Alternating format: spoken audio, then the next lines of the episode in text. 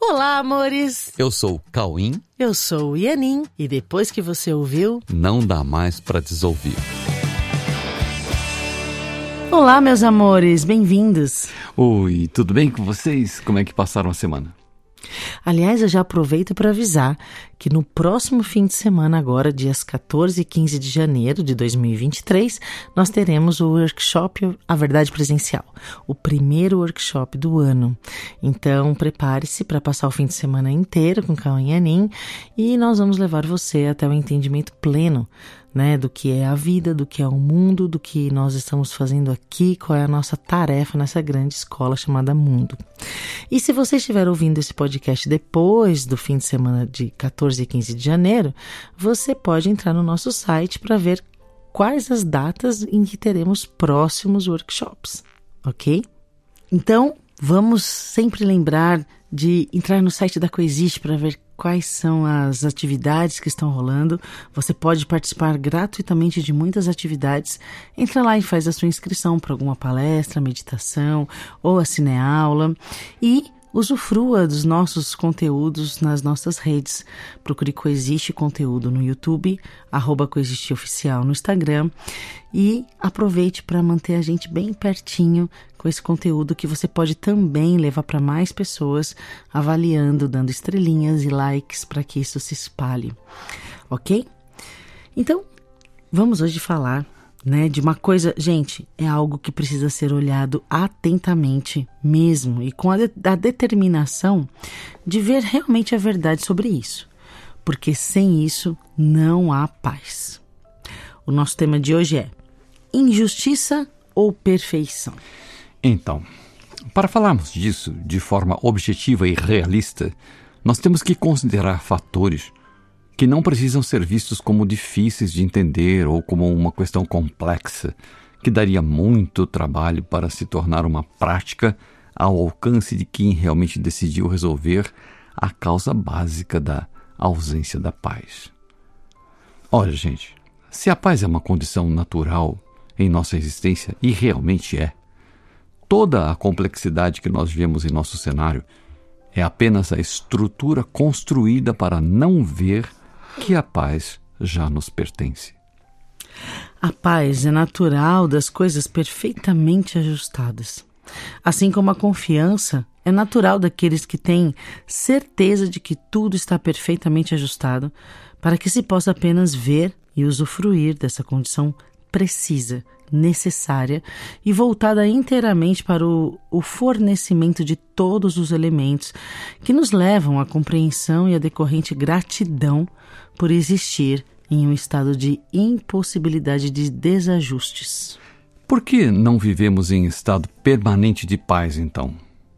Isso ocorre simplesmente pelo fato de substituirmos a visão dos fatos por uma interpretação que se ajusta à confirmação de que a ausência de paz faz todo sentido e que há uma injustiça a ser corrigida, e a correção da injustiça constrói inveridicamente todos os argumentos que parecem justificar a defesa, o ataque, a raiva, a vingança e todos os elementos que compõem a estrutura que mantém a ausência da paz. Há um paradoxo a ser visto que pode facilitar a abertura para a visão.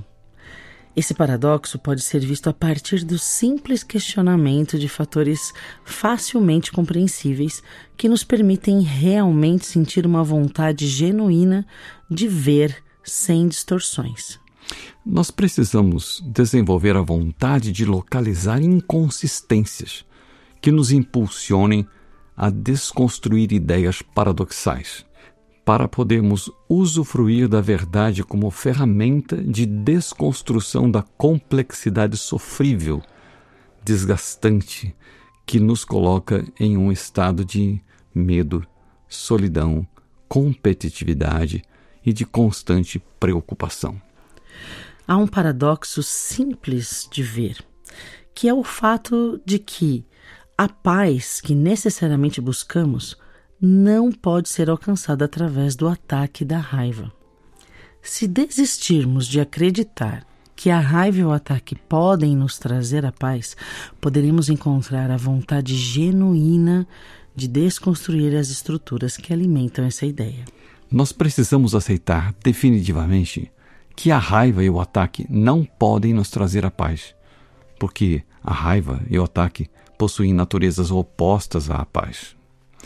A raiva e o ataque pertencem à natureza do medo, e a paz pertence à natureza do amor.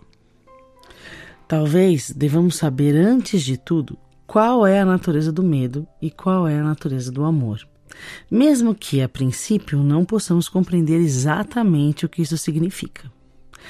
A natureza do amor é a unidade de tudo o que existe, e a natureza do medo é a ideia inverídica de que somos todos separados entre nós e separados de Deus. Mesmo não sabendo exatamente o que isso significa, pelo menos nós partimos para uma jornada para a qual estabelecemos um norte, mesmo que isso ainda não seja não esteja muito claro, sabe?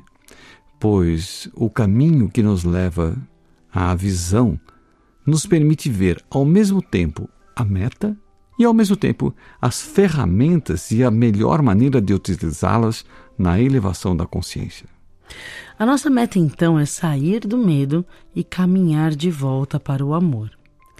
Isso significa então deixarmos de nos ver como separados para vermos a unidade que sempre foi a base da nossa existência, criada por Deus como extensão dele mesmo. Como isso se relaciona então com o tema de hoje, que é injustiça ou perfeição?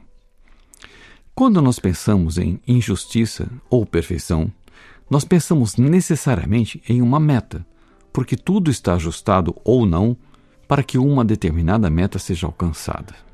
Da mesma forma, nós vemos como tudo perfeito ou não, para que alcancemos o que nós queremos alcançar. Se queremos alcançar a unidade, que é a natureza do amor, nós precisamos ver que queremos também eliminar os conflitos que são a base da ausência de paz. E podemos facilmente admitir que, em estado de unidade, não pode haver conflitos, pois isso seria um evidente paradoxo.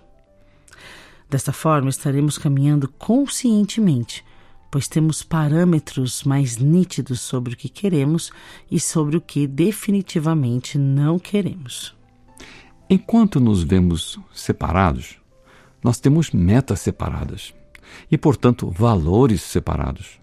Isso determina também a nossa forma de perceber de maneira também separada e diferente, adaptando tudo conforme as metas separadas e isso é conflito na certa.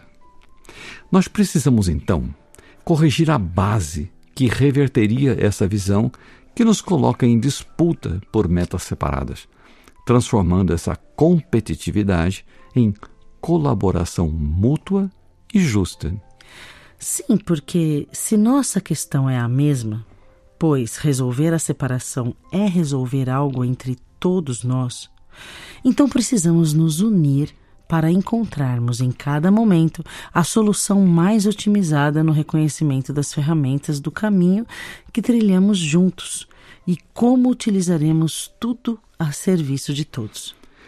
Há uma perfeição no caminho, porque todos os caminhos nos levarão necessariamente até a unidade, que é a realidade e que é a natureza do amor que nós herdamos de Deus. Nós precisamos confiar que essa perfeição existe para nos levar mais rapidamente até o reconhecimento da unidade e do amor. Se nós confiarmos nisso, caminharemos de forma acelerada para desenvolvermos em cada um de nós as características que nos fazem trabalhadores em condições cada vez mais excelentes nesse caminho. Isso nos devolve a alegria, a gentileza, a tolerância, a fidelidade de meta e outras características que fazem parte de uma nova postura que podemos chamar de mentalidade aberta. É um caminho no qual nós podemos nos relacionar em perfeito estado de ensino-aprendizado. Ensino-aprendizado mútuo, nos permitindo a calma, nos permitindo a serenidade confiante que nos inspira para mantermos a mente em contato com a mente de Deus e de todos que já alcançaram essa consciência da unidade. Em todas as cenas e em todos os encontros há uma perfeição que torna justos todos os encontros e todos os detalhes do cenário.